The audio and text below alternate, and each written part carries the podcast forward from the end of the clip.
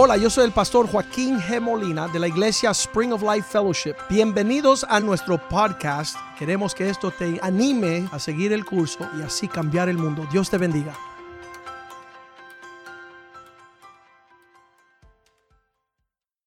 Padre, te damos gracias por tu amor, te damos gracias por estar en este lugar y todavía tenemos tiempo en este lado de la eternidad porque hasta que uh, tengamos nuestro último aliento tenemos oportunidad de conocerte y caminar en tus propósitos, Señor.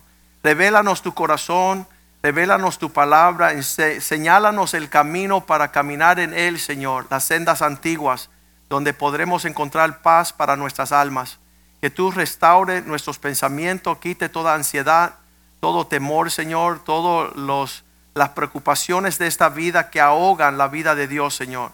Que aprendamos a ser pacientes y esperar y ver tu poder a favor de aquellos que creen en ti.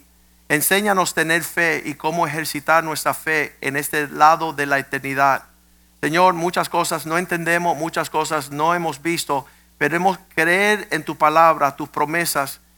Queremos creer, Señor, que tú respaldas tu palabra y no eres mentiroso. Enséñanos en la palabra de Dios cuál debe ser nuestra actitud y nuestro comportamiento frente a los retos y desafíos que tenemos en esta vida. Enséñanos cómo ser tus hijos, cómo caminar en la herencia y el legado y la identidad que tú nos das. Gracias, Señor, que esto no es una religión, sino que es una realidad que tus promesas son a favor de aquellos que creen y que caminen en tus mandamientos. Prospera tu palabra este día, Señor, y que tu palabra sea como una buena semilla sembrada en un buen corazón que da un buen fruto y podemos cosechar, Señor, y ver la gloria hecha realidad en nuestras vidas. Que tu palabra no retorne vacía, sino que cumpla aquello por lo cual las envía y a ti te daremos toda la gloria y toda la honra, Señor. Queremos llenar la tierra de tu gloria, Señor, de tu grandeza, de tus maravillas, de tus milagros, de tus señales, oh Dios. Señor, queremos ser la luz del mundo y la sal de la tierra. Úsanos, Señor, en nuestra generación para que muchos vengan en pos de ti. Te lo pedimos en el nombre de Jesús. Amén y amén. Esta semana, después del miércoles, estábamos predicando que son tiempos bien tenebrosos que estamos viviendo y que Dios está por ejecutar juicio sobre la tierra. Um, hablamos de la ciudad de Coloso, de, de, la carta de los colosenses, que dice que hubo un gran terremoto que se tragó esa ciudad. Pero unos años antes Pablo le había escrito esta carta. Y yo muchas veces viendo una ciudad, Miami, a lo cual hemos sufrido la pandemia, la epidemia COVID, coronavirus, que cerró nuestra ciudad y nuestra nación, el Estado, por los últimos 12, 14 meses y ver que todavía la respuesta endurecida de los que gobiernan la ciudad.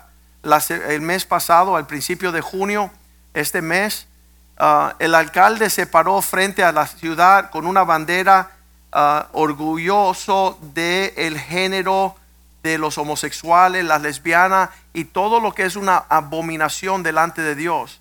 Y yo digo, wow, qué tremendo que después de una pandemia y un trato severo de Dios sobre la faz de la tierra, que los hombres todavía no se arrepienten. Todavía los hombres siguen en una arrogancia y una soberbia que, que yo no entiendo.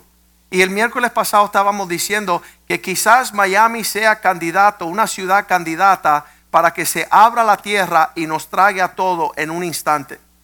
Cuando tú ves la cantidad de abortos que suceden en los Estados Unidos, yo no dudaría que somos merecedores de que todas las bombas nucleares que existen en los Estados Unidos estallen en esta nación para que pierda su existencia como juicio de Dios. El derramamiento de sangre inocente, donde en los últimos 20 años más de 300 millones de bebés han sido extirpados y matados dentro del vientre de la mujer.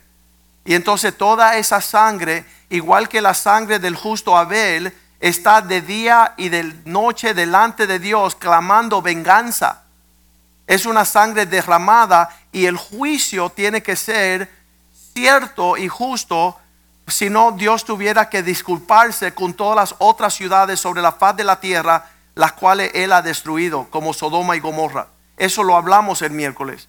pero nunca sabíamos que por la mañana íbamos a despertarnos a un edificio en la ciudad de Miami Beach, donde de repente a la una y media de la noche iba a colapsar y caer sobre todas las familias que estaban en ese edificio.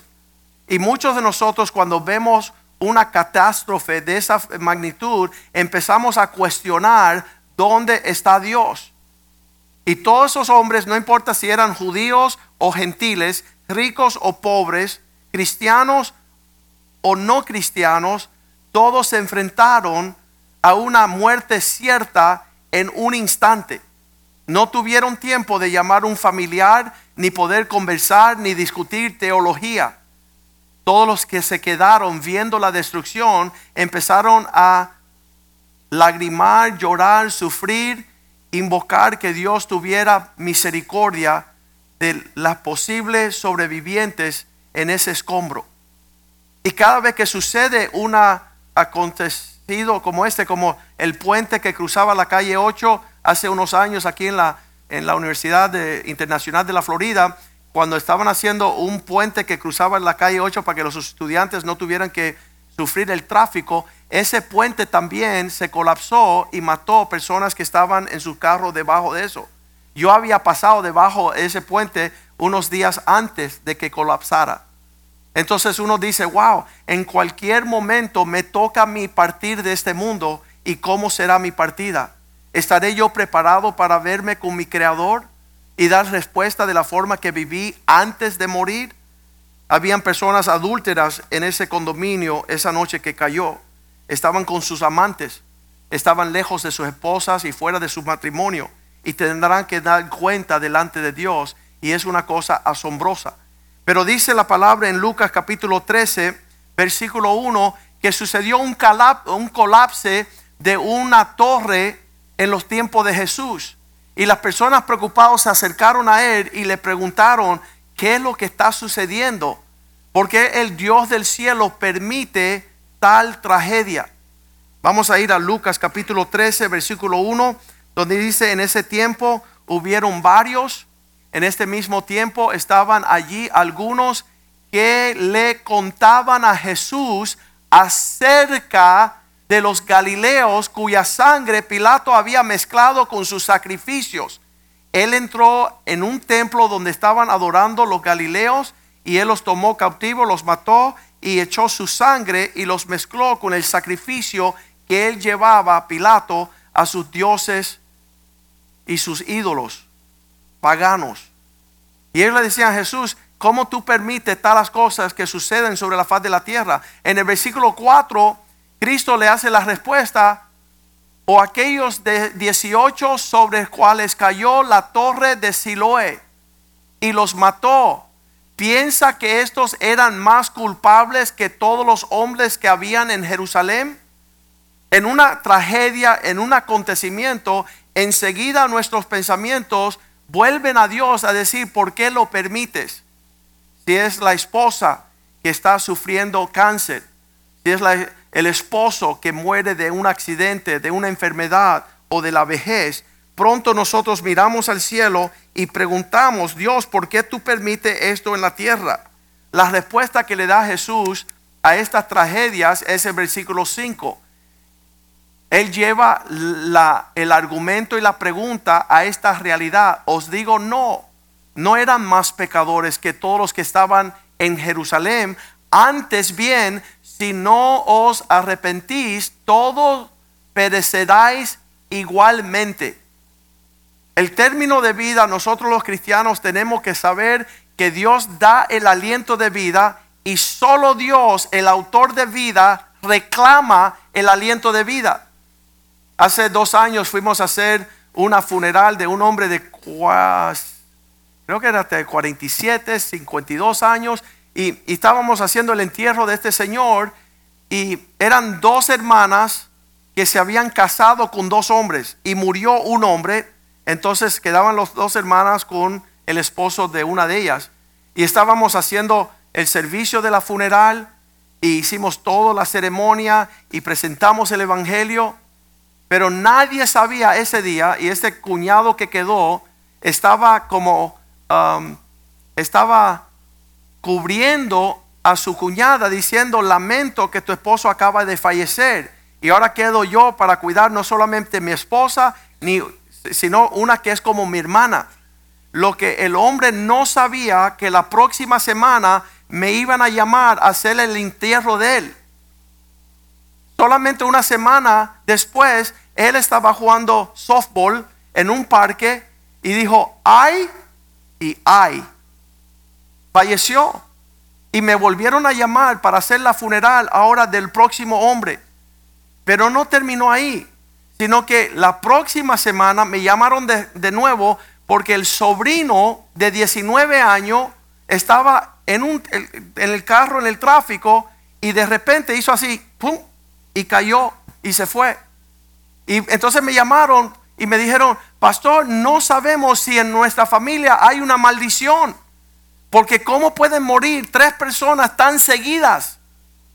Y yo les pude decir lo que dice en el Salmo 90, versículo 12 que nuestra oración debe de ser de esta forma. Señor, ayúdame. Versículo 12. Enséñanos, Señor, de tal manera de poder contar, contar, enumerar nuestros días para que nuestro corazón se llene de sabiduría. Versículo 10.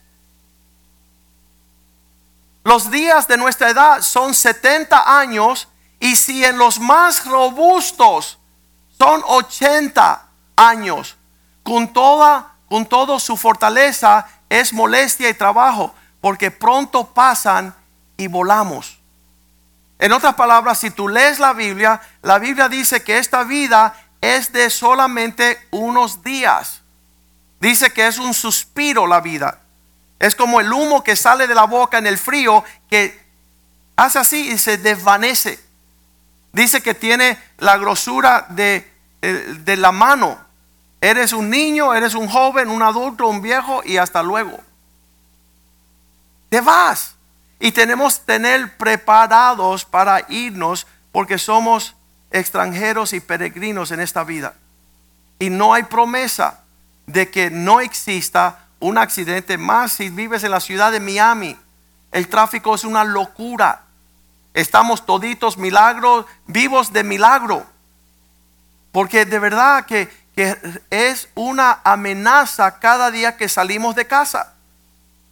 Y entonces nosotros tenemos que estar pendientes a unas realidades. Y yo le he puesto por nombre a este mensaje, se escucha tu ronquío más algo alto que tu rugir. Tu ronquido cuando tú duermes es más alto que tu ruir como león. Tenemos que ser la iglesia de Dios hablando lo que hablamos con certeza y entendimiento. Algunos tienen su ruir como león, como. Eres un gatito. Cuando Dios te llamó, ser un referente a los que están en tu entorno. Es bien importante no perder tiempo. Predicar en tiempo y fuera de tiempo lo que conocemos. Porque muchas veces estamos ¿Cómo se llama el que estaba tocando la arpa en Roma? Nerón. Dice que él tocaba la arpa y se estaba quemando la ciudad afuera. Nosotros no podemos ser cristianos de esa forma. Hay, personas en nuestra familia que dicen, bueno, ahorita mi cuñado se metió en algo religioso, algo así como que por allá, por Doral. Y tú no te has sentado a una cita para explicarle la realidad del Evangelio, la realidad de tu vida con detalle. Y, yo tengo un pastor, pero se me olvidó su nombre. Y voy a una iglesita así, pero eh, eh, y pring y pring y hago. Y no sabes ni el nombre de la iglesia donde Dios te tiene como referente para que tú dejes unas huellas de un compromiso que hace estremecer la tierra. Me encanta la historia y la digo con mucha frecuencia, no creo que nunca le he dicho acá. 1948, una joven sale de Israel con la encomienda de venir a los estados a buscar 10 millones de dólares.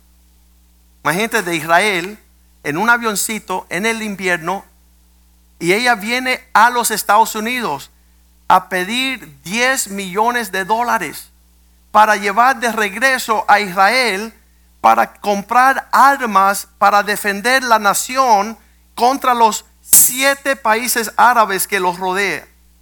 Entonces hago yo la pregunta, ¿cuántos hombres estaban dispuestos a ir? Nadie.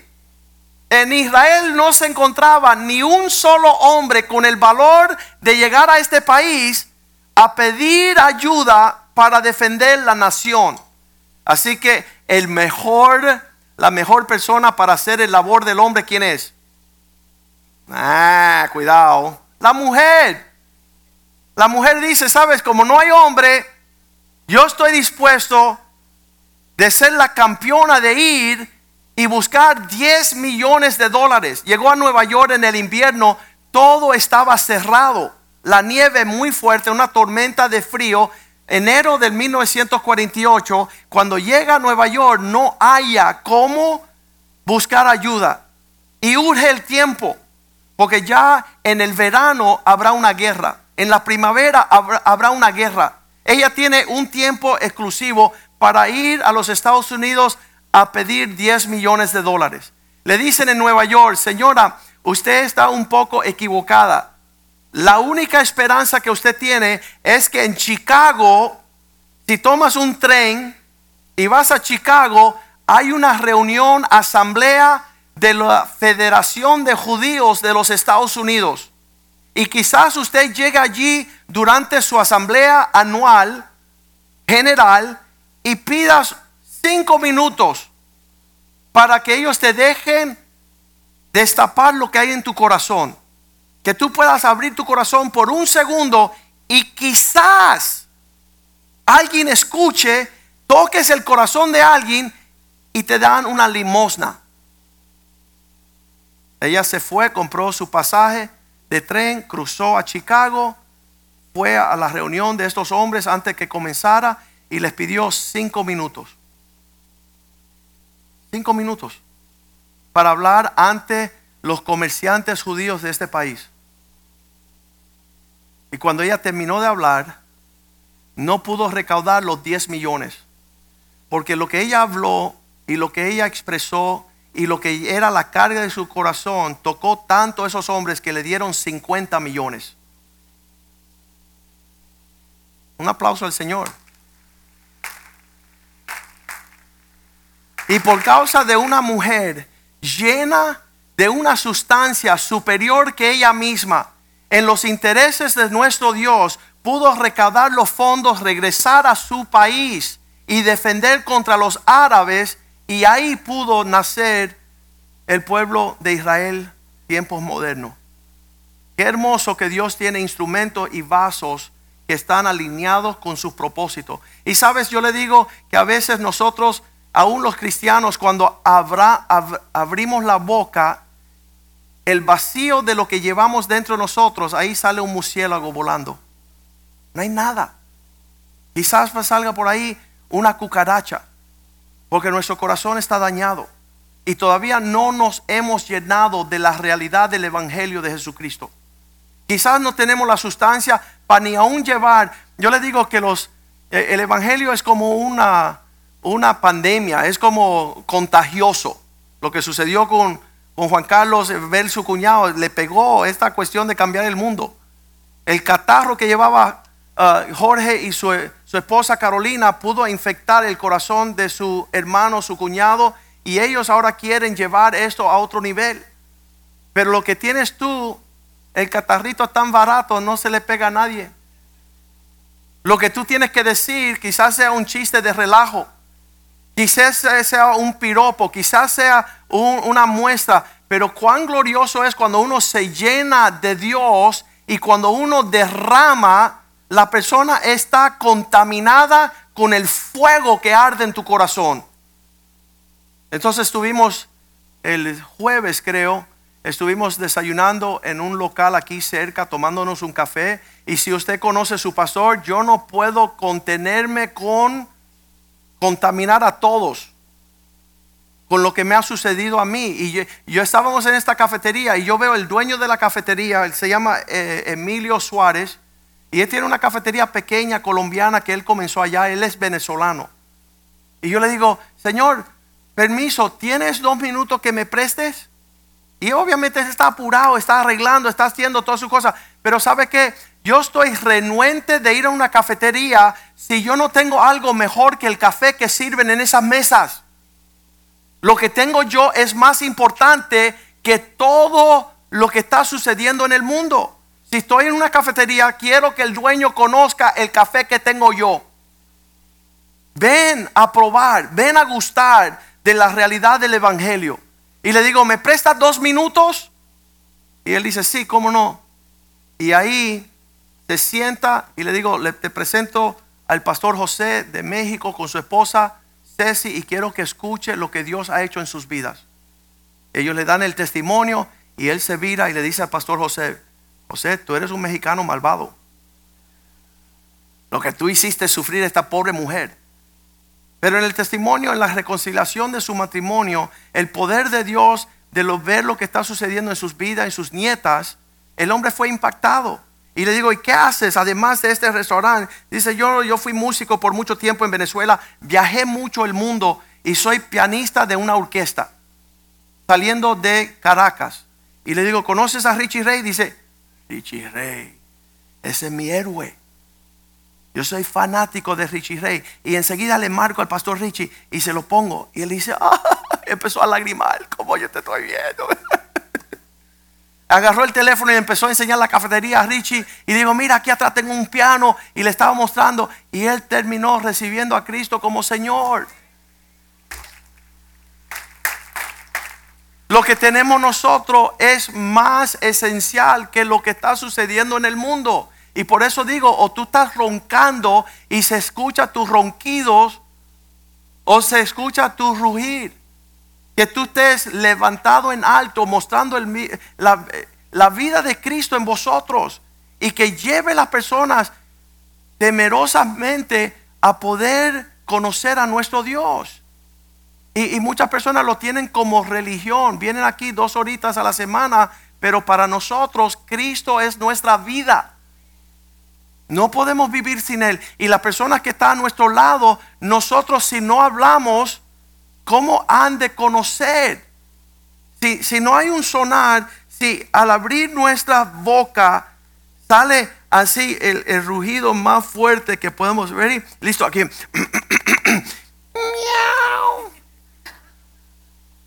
¿Qué es eso? Qué raro. Las personas yo le digo a los pastores en esta, en esta iglesia que nosotros somos como los guardaperros de del pueblo de Dios. Y que cuando exista un peligro, no seamos, como dice Jeremías, perros durmientos. Están ahí durmiendo, entra el ladrón y salen y ellos están como que lo miran y se acuestan. No, hay que ladrar y hay que ladrar fuerte. Y, y no no, dice la palabra de Dios, lo, vamos a leer de una forma bien tremenda, depende del sonido que sale de nuestras bocas, va a determinar si estamos en lo que debemos de estar. Primera de Corintios 14, 8 dice, si la trompeta no suena como debe, ¿cómo han de prepararse para la batalla? Usted conoce la diferencia, y yo no soy trompetista, yo sé que tenemos un trompetista aquí. Hay, un hay una hay un sonido que hace la trompeta que hace así, mira, mira, dice. Tan,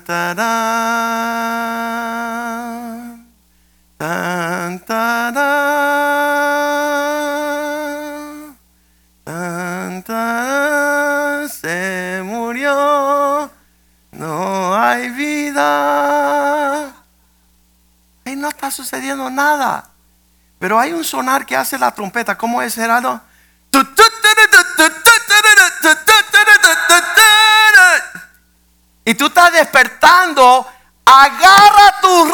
Que te van a volar el cholo.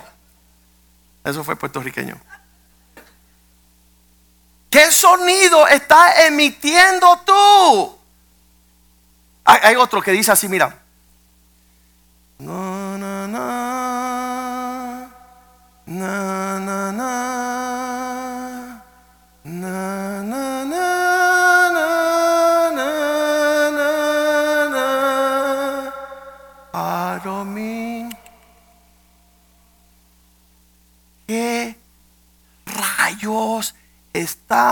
Haciendo?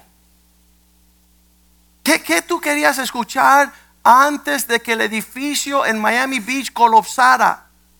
Ay, pastor, no me gusta esa iglesia. Eh, llegó el, el Carlos León, trajo a su hijo por primera vez a la iglesia y, y todo bien, ¿no? Más o menos. Pero cuando él sale, él le dice al papá, papá, ¿por qué el pastor está tan bravo? ¿Por qué él grita tanto? Sabes, yo tengo esta cuestión subconsciente que yo pienso que si yo grito más, te va a entrar más profundo. No es porque estoy enojado, sino que quizás de noche, cuando tú estás durmiendo, tú estás escuchando, ¡ay! El pastor me está hablando. Y te despiertas. Porque el sonido que emitimos va a determinar, mira lo que dice ahí, 1 Corintios 14, 8, si somos el instrumento preparándonos para la batalla. Y, muchas veces estamos tocando el violín y todo el mundo arrurú nené. Vamos a dormir, vamos a estar indiferentes frente el día de la batalla. Versículo 9, así es también con vosotros si vuestra lengua no dieres palabras que se puedan comprender, ¿cómo se enterará lo que decís? Porque estás perdiendo la conversación al aire sin retorno. Estuve delante de estos hombres que se consideran poderosos, pero cuando se colapsa un edificio, ahí lo único que queda se llama polvo. ¿Vieron lo que quedan en el día del último aliento? Cenizas. Y entonces, en lo que estamos vivos, y dale un pellizco ahí al que se durmió a tu lado, ¿no? En lo que estamos vivos, vamos a clamar con, con un peso de claridad nuestras palabras. La persona, la última vez que yo pude averiguar, yo no hablo ni chino ni alemán. Yo no tengo, solo hablo inglés, español un poquito y lenguas. Pero trato con todo mi ser despertar el ánimo del que me está a mi lado a no perder su tiempo. Porque los tiempos apresuran y no ha tenido la oportunidad de tener la conversación que necesita tener con los tuyos. Y que sea contundente tus palabras. Que no exista algo que no sea el rugir de un león. Dice, estaba en Colorado, estaba un amigo mío hablando conmigo, dice Joaquín, lo que está sucediendo es que en la jungla, cuando el león viejo ya se le caen los dientes y se le caen las garras, lo único que le queda es el ruir. Entonces él se mete de un lado de, de la jungla y el rugir de él es tan poderoso, te, te hace parar los pelos, te pone nervioso porque dice, te vengo a tragar. Pero no tiene dientes. Pero lo que él está diciendo causa que todos los animales de la jungla corran para el lado opuesto del ruir. Dice que esos ruidos se escuchan a dos millas.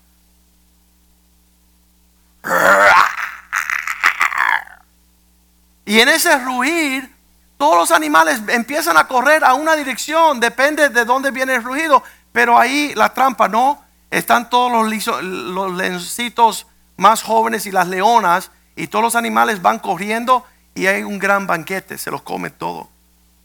Entonces yo digo, vean qué triste que estamos viviendo en un tiempo donde Nancy Pelosi ruge más alto que un hombre de Dios. ¿Cómo va a ser que en nuestros tiempos no existe una persona en tu familia, en tu vecindario, en tu ciudad que ruge como un león a favor de Dios? Ahí viste que callados están, ni un amén. Están como que, pastor, es que somos gente decente, pastor. ¿Sabes qué? Realmente Satanás está tomando a ventaja porque hay muchas personas decentes. Es tiempo de poder ser el pueblo de Dios y tocar la, la trompeta, la corneta, para que no se la lleve el aire, porque de verdad estas conversaciones, yo he tenido unas conversaciones tan en seria con hombres, que cuando me siento con ellos, después la vida les sigue andando 10 años en cárcel. No mi cuñado, sino un, un amigo mío que es abogado. Y él dice, Joaquín, por 10 años, todas las noches en mi celda, la única voz que escuché fue la tuya. Fíjate cuál poderoso el intercambio de poder no estar en boberías, en palabras que, que no tienen nada contundente de poder alcanzar la transformación de la vida. Y entonces este hombre sale de la cárcel y, dice, urge buscar dónde está este fulano, porque ya yo dejé mi carrera de abogado, así que me tuvo que buscar yo no sé dónde, y vino aquí a la iglesia y tuvo que admitirme, todo lo que me hablaste me aconteció. Y por 10 años en mi celda, lo único que pude escuchar fueron tus palabras de advertencia.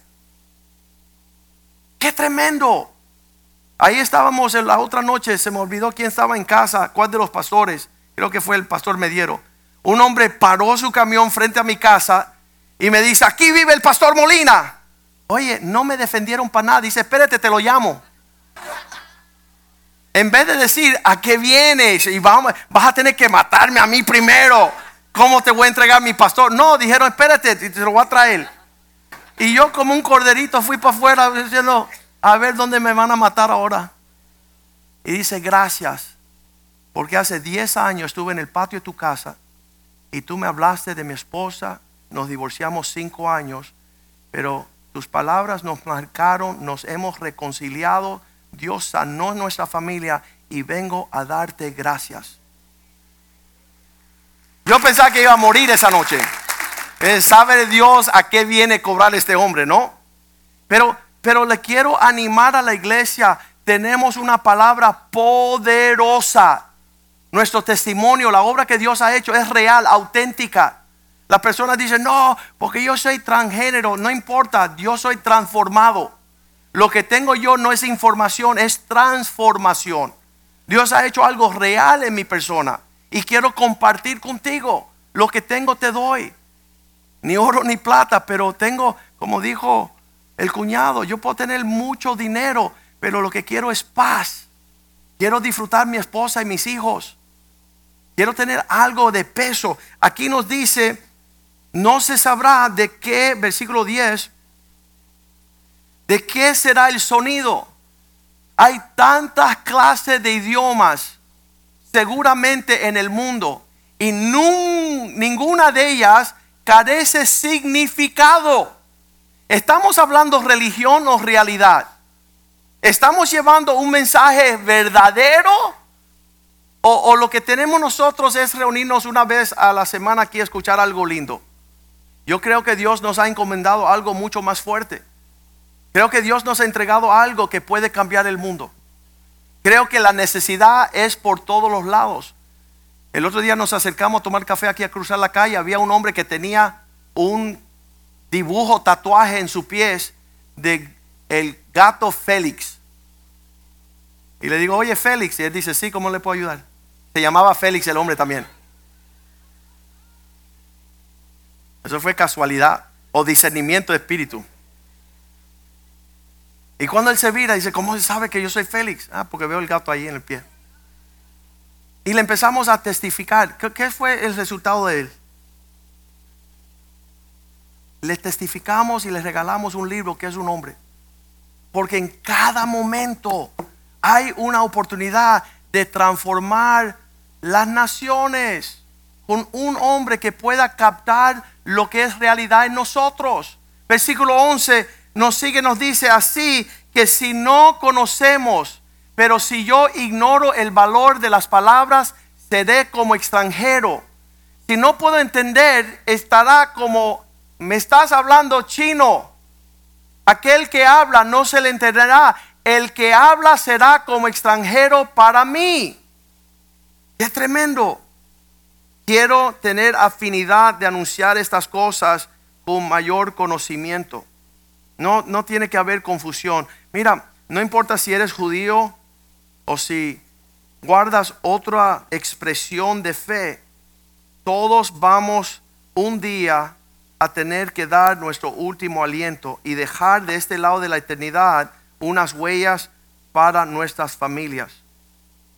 Escribo estas palabras esta semana que la historia nos muestra que el último día de nuestras vidas no es manera de discriminar contra nadie, porque ambos, el joven y el anciano, el rico, el pobre, aquel que es temeroso de Dios y el pecador, el turista o la persona nativa, sea familia, amistad o enemigo, el tiempo y la ocasión le sucederá a todos. Tenemos que ver cuidadosamente la advertencia bíblica que manda que nosotros enumeremos nuestros días, porque la vida es temporal y pocos son los días del hombre sobre la faz de la tierra. De alguna forma vamos a morir, sea causas naturales, sea una enfermedad o sea una tragedia que nos sucede, sea hoy, mañana o la próxima, el próximo año. Todos tendremos llamados a partir de este mundo. El posponer la realidad de este momento nos hace negligente y irresponsable, sabiendo que cada hombre, mujer y niño tiene que arreglar cuentas delante de su hacedor, arrepentirse y confesar sus pecados cada momento, porque no tenemos promesa de nuestro próximo aliento. Cuando estaba yo en Israel, estábamos en Nazaret, fue la ciudad donde se crió Cristo.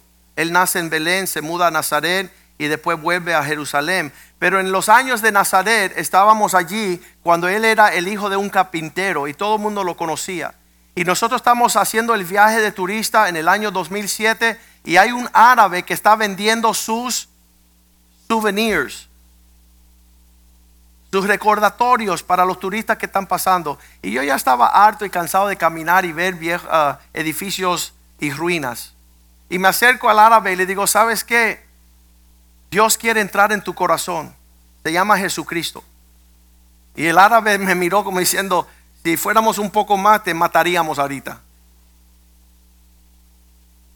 Y yo no tengo permiso bajo la religión musulmán de recibir a Jesús.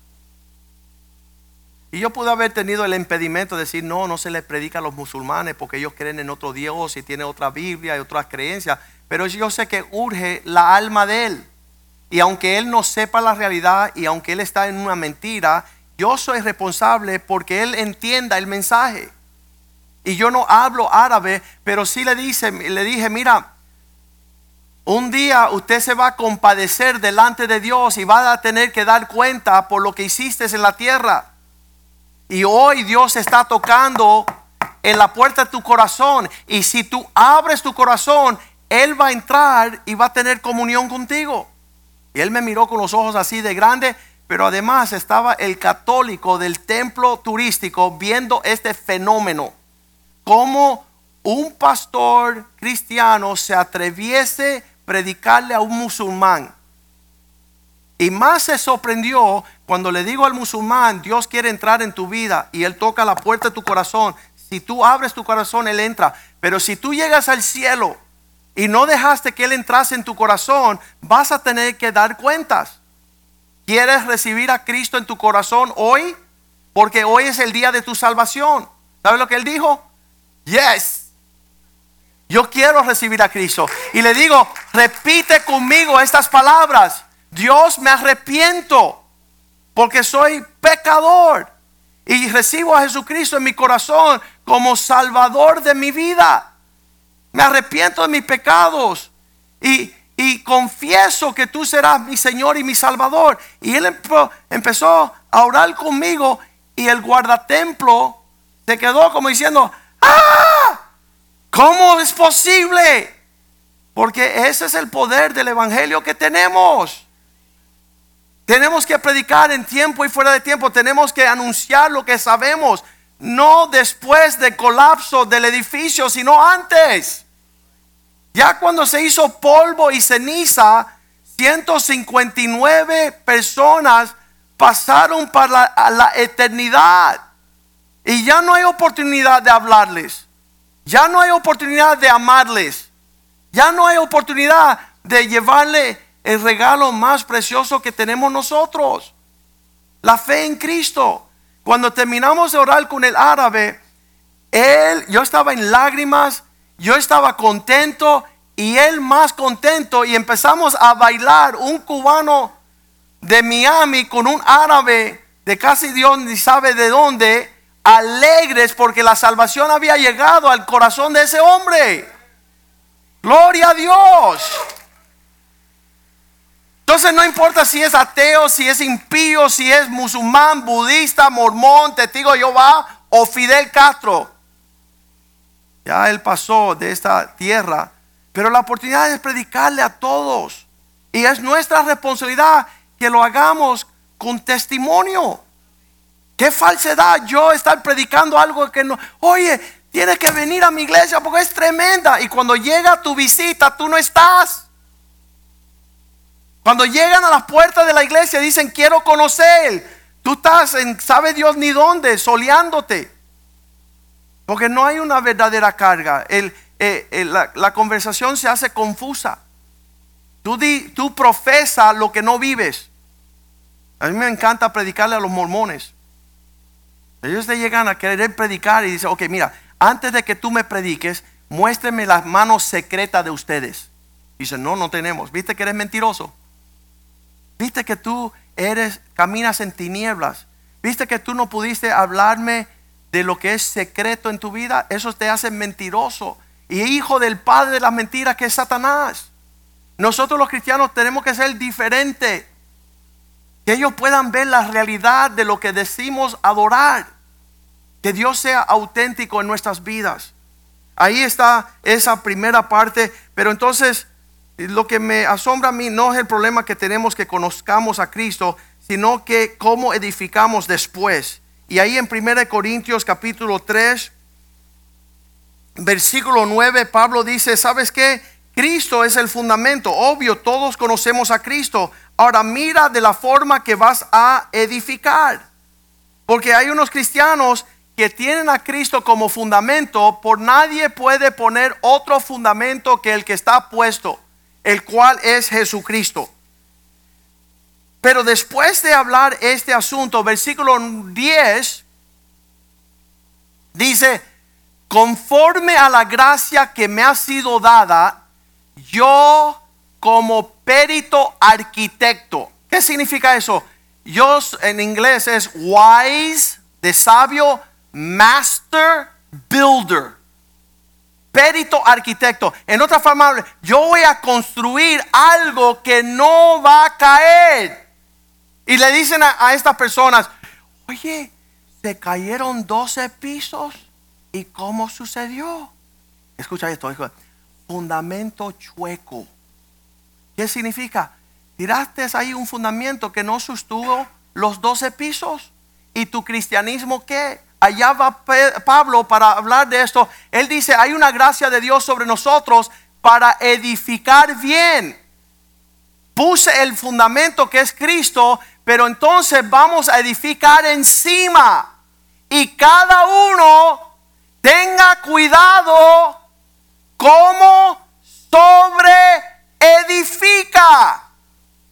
Cuando éramos niños nos siempre nos decían la historia de los tres cochinitos. Uno estaba apurado, no tenía tiempo, hago cualquier cosa ahí y, está hecho de, paja, ¿verdad? Y el otro con madera y el otro con ladrillos. Y tomaron más tiempo y fue más preciso. Todos terminaron en el refugio que tenía una estructura válida. Pero estamos muchos cristianos edificando unas chozas bien engañosas y no sostienen las tormentas de la vida que van a llegar. Le dije a un joven ayer, yo no entiendo cómo tú llevas 15 años en nuestras iglesias y cuando vas a edificar tu vida, escoge el material que nadie conoce, que nadie puede, ah, ¿cómo le dice? Poner el, voto de valor, decir, yo, yo he tenido en la experiencia en esta iglesia porque soy cuidadoso con quién se casa cada uno. Y llegó uno de afuera y dice, pastor, llego desahuciado, estoy solito, necesito una esposa ya. Y tengo mi hijo sobre esa candidata ya y sobre esa candidata ya y no sé qué me dices. Y digo, bueno, te voy a decir algo, ven, acércate, acércate. Ve, yo la que veo allí es una rebelde. Ahí en la frente tiene rebeldía. Y allá la que veo tiene en la frente necia. ¿Cuál quieres? ¿La rebelde o la necia? Dice, no, pastor, ninguna. Ah, me alegro, qué bueno. Mira, esta allí es una mujer virtuosa. Una mujer que ama a Dios, ama a su familia, es temerosa de Dios y para mí sería la esposa precisa para ti. Entonces Richard López se casó con Anita y tienen cinco hijos. Y están viviendo feliz. Feliz porque se dejó aconsejar. Y no me trae un monstruo y me dice, oye, me quiero casar con esta gorila. Y yo digo, mira, habla con Jürgen primero. Para que te dé todas las medidas, para que sepas cómo correr y cuán rápido. Qué tremendo. Vamos a edificar bien. El mundo entero está mirando. No vamos a hacer un fracaso tras otro fracaso, tras otros fracasos. Vamos a tener temor de Dios. Vamos a poder ser diferente. Edificar, dice aquí Pablo, con sabiduría. ¿Por qué, Pablo, tú dices eso? Versículo 12. Si alguien edifica con oro, con plata, con piedras preciosas. ¿Qué significa eso? Una mujer virtuosa, temerosa de Dios, que se ganó el testimonio de toda la iglesia por 20 años. Quiero casarme con alguien que ha sido probada por el fuego. Alguien que ha perdurado el tiempo. No con madera, heno y hojarasca. No con las cosas baratas, porque las cosas baratas se desbaratan. Caen. Terminan en ruina, en mucho arrepentimiento, en mucho, uh, la palabra en inglés es could have, would have, should have. ¿Y por qué no lo pensé? Eh, ayer estuve hablando con un hombre, cuando él vio que Danny y Natalia se estaban comprometiendo, él dice, pastor, no es justo que yo me pasé 40 años haciendo todo lo indebido. Y cuando veo a estos jóvenes haciendo todo lo correcto, yo me siento mal. Y yo le digo, mira, te voy a decir algo, te tienes que sentir mal. Es, si tú hiciste las cosas mal hechas, siéntate mal. Y ahora párate y haz lo correcto. Pero no te sientas bien haberlo hecho mal. Y déjale un historial, un testimonio a tus hijos que lo hagan bien. El día que me fui a casar yo, sabía que el amor me iba a atrapar, entonces yo quise 10 hombres de Dios que me dieran la buena vista con la mujer que yo le había presentado. Era una hija fiel, obediente de su casa, de su iglesia, que había caminado digna de un esposo cristiano. No fue una desconocida, irresponsable, rebelde, desobediente, que nunca le supo dar cuentas a nadie. Esa no fue la que escogí. Y le tengo un secreto. Cristo tampoco va a escoger una novia que no sea gloriosa. Una novia que sea apta, sin mancha y sin arruga. Una que se guarda para el día de sus bodas. La iglesia. Él no va a tomar algo indebido. Ahí nos dice Pablo, si la obra el día, ¿por qué? Porque Él está mostrando las diferentes calidades de nuestra edificación.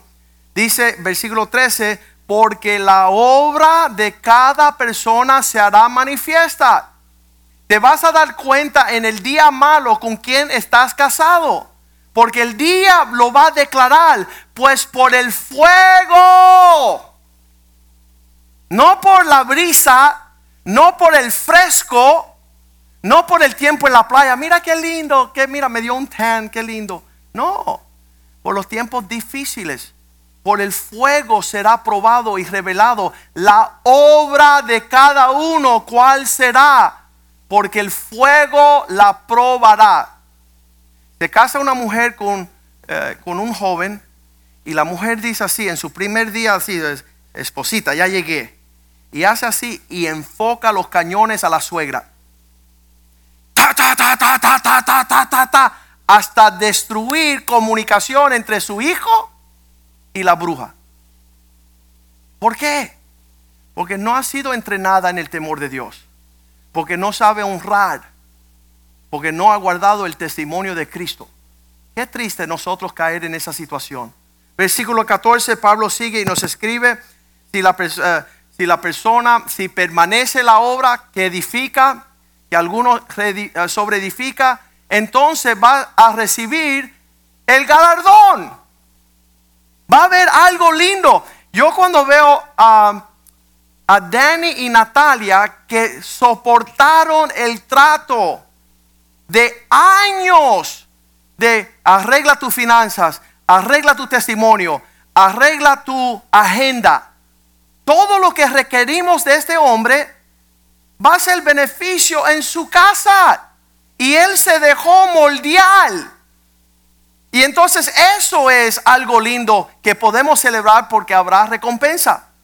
No va a haber una, un colapso de esta relación matrimonial.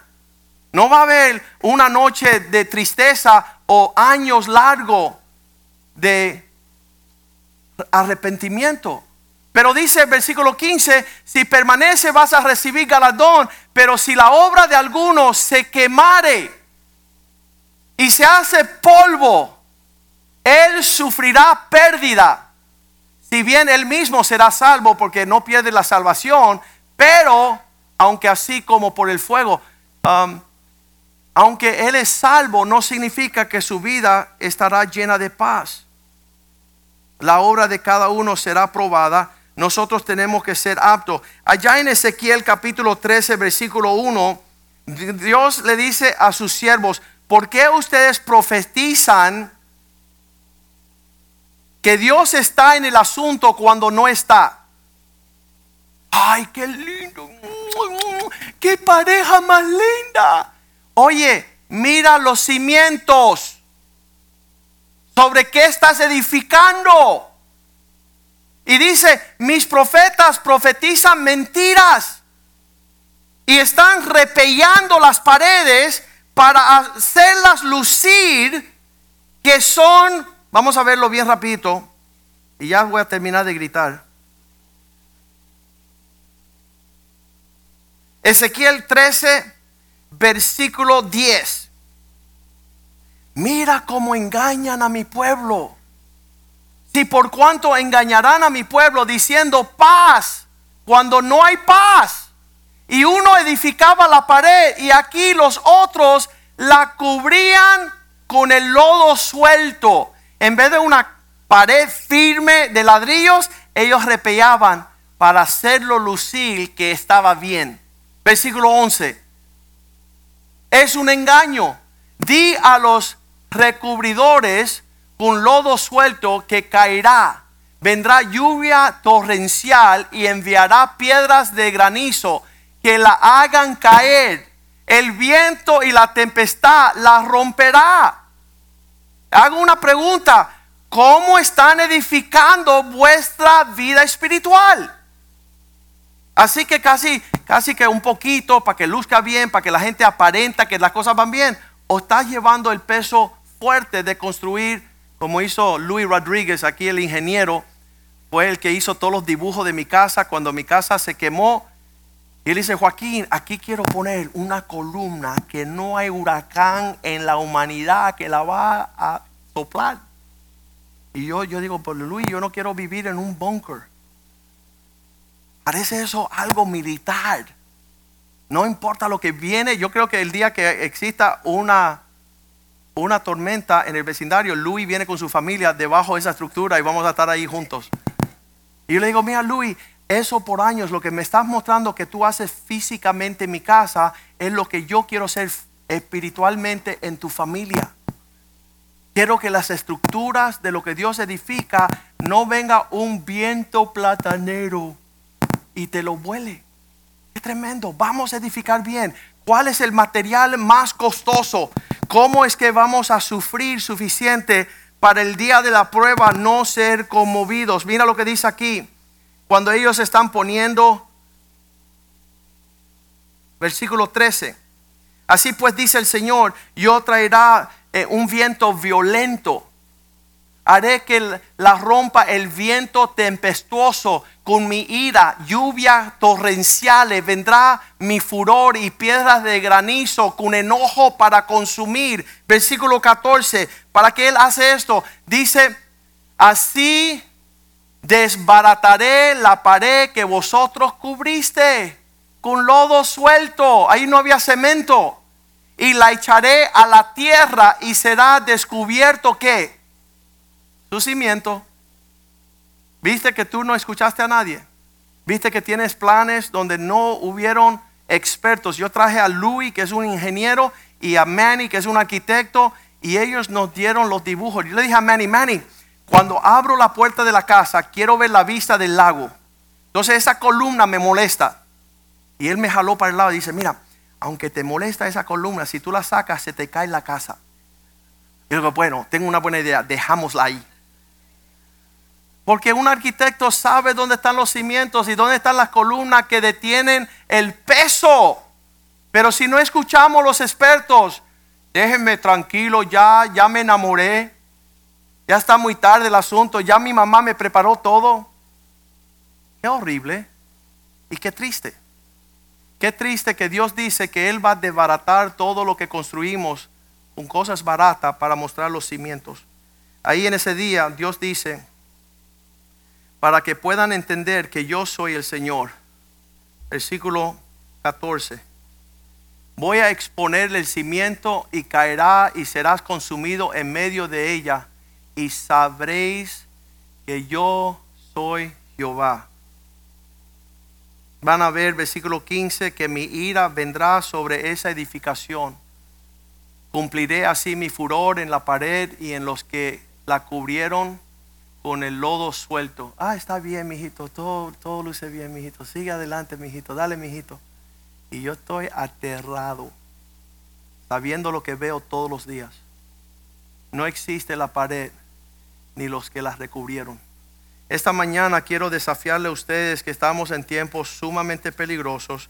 Yo no quiero que nosotros eh, estemos aparentando nada, pero que seamos lo que seamos por la gracia de Dios. Que podamos edificar las familias futuras que van a ser ejemplo para esta generación. Que nosotros no terminemos en lamento que no sea un tiempo triste futuro por causa de no pagar el precio debido. Donde las personas dicen, no, es que los materiales son muy costosos. Y yo le digo, amén. Gracias Luis por edificar mi casa con material, el material auténtico. Y que tú no fuiste por ahí a comprar cosas baratas. Dice la palabra en Efesios 5:13, la luz manifiesta todas las cosas. Cuando hacemos las cosas ocultas y no contamos con la mano de Dios y el consejo de Dios, dice, más todas las cosas cuando son puestas en evidencia por la luz, son hechas manifiestas porque la luz lo manifiesta todo. Versículo 14. Entonces despertemos, por lo cual dice despertar, deja de roncar y comienza a rugir. Sé tú la voz de la justicia de Dios en la tierra tú levántate y pon los parámetros donde vas. Cuando estuvimos en Colorado Springs, yo tenía un poquito de preocupación y le decía al pastor Rivera, no sé si rugir aquí bien fuerte, se van a asustar todos.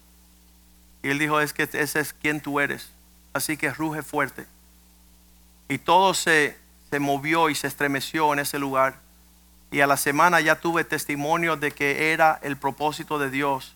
Aún en lugares donde uno le da un poco de preocupación, pero tenemos que ruir en alto para la gloria de Dios. Despiértate tú que duerme y levanta los muertos y te alumbrará Cristo.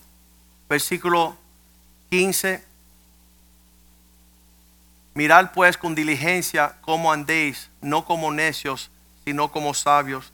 Tenemos una gran responsabilidad y yo lo estaba diciendo que nosotros no nacimos en el Evangelio. Yo llegué a conocer a Cristo después de dos décadas, casi a los 20 años cuando se hizo realidad el Evangelio y pude empezar a darlo todo por basura para alcanzar lo que Cristo tenía para mí. y realmente estoy viendo que el fruto es bueno, es legítimo, es auténtico. Y, tenemos como carga de brindar esta realidad a otras familias. Ah, no estamos durmiendo mucho en estos días. Ah, parece ser que en el Evangelio estamos en la obra del Señor día y noche sin, sin mucho detenernos. La ciudad necesita familias auténticas, necesita una iglesia auténtica, necesita hombres que sean genuinos, que conozcan a su Dios, que cuando estamos hablando no hablemos sandeces. Estaba hablando con un señor esta semana, él dice, bueno, ¿y por qué el budismo no es lo correcto? Y le decía, mira, si, si tú lo verdadero lo estás destacando como que no te interesa y después traes algo que es falso y lo estás considerando, no entiendo. Pero estamos viviendo en tiempos donde las personas están tomando plata real, verdadera, y la están tirando sobre la plata digital, el, el, eh, como le dicen, ah, cryptocurrency. Están poniendo plata verdadera hacia plata de mentira. Así hay muchas personas que están buscando la mentira pagando el precio de sus vidas. Estamos viviendo en generaciones de locos, de personas que no tienen una mente sana, que no han sabido tomar lo verdadero y ponerlo por obra y todavía te están estrechando hacia querer ser ateos o budistas o mormones o testigos de Jehová o sabe Dios ni qué. Aún sabemos que el pentecostalismo es una religión, el metodismo es una religión, catolicismo es una religión, bautista, luterano. Dios nos mandó a ser auténticos seguidores de Cristo y no estar metido en una religión.